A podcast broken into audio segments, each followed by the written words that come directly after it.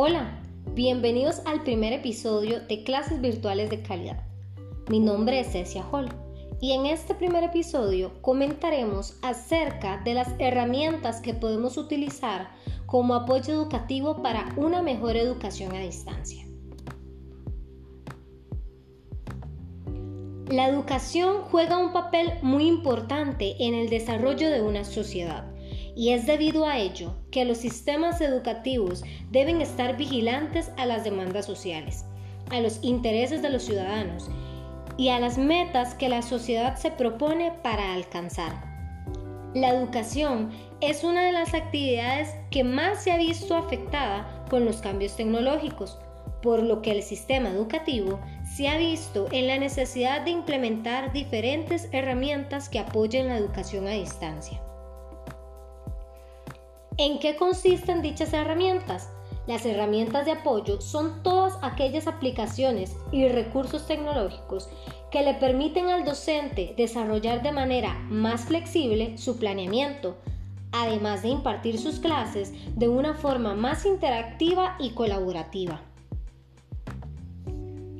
Dichas herramientas nos proporcionan muchas ventajas y fortalecen la educación a distancia. Mencionaremos algunas. Accesibilidad permanente a materiales y recursos. Apertura a diferentes entornos, niveles y estilos de aprendizaje. Estimula el autoaprendizaje. Facilita la educación de los modelos de enseñanza-aprendizaje Proporciona flexibilidad en los espacios y los tiempos. Posibilita la interactividad sincrónica y asincrónica. Además, motiva y propicia al estudiante a poseer la capacidad de buscar, seleccionar y recuperar información.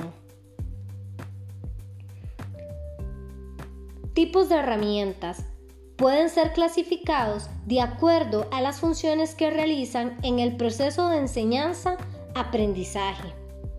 Recursos son los programas informáticos cuyo propósito es almacenar y distribuir contenido mediado en forma variada, como imágenes, animaciones, sonidos, textos, entre otros. Y como ejemplo, encontramos webs, galerías, bibliotecas, repositorios, entre otros. Aplicaciones. Son los programas informáticos con los que se realizan las actividades docente y de aprendizaje de carácter interactivo y colaborativo, como buscadores, procesadores de texto y correos electrónicos.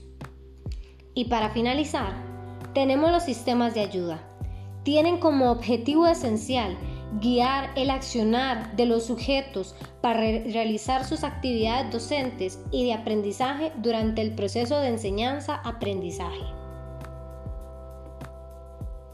Gracias a todos los beneficios que nos proporcionan las herramientas, es por ello que el docente siempre debe mantenerse activo y estudiando, informándose para innovar sus clases.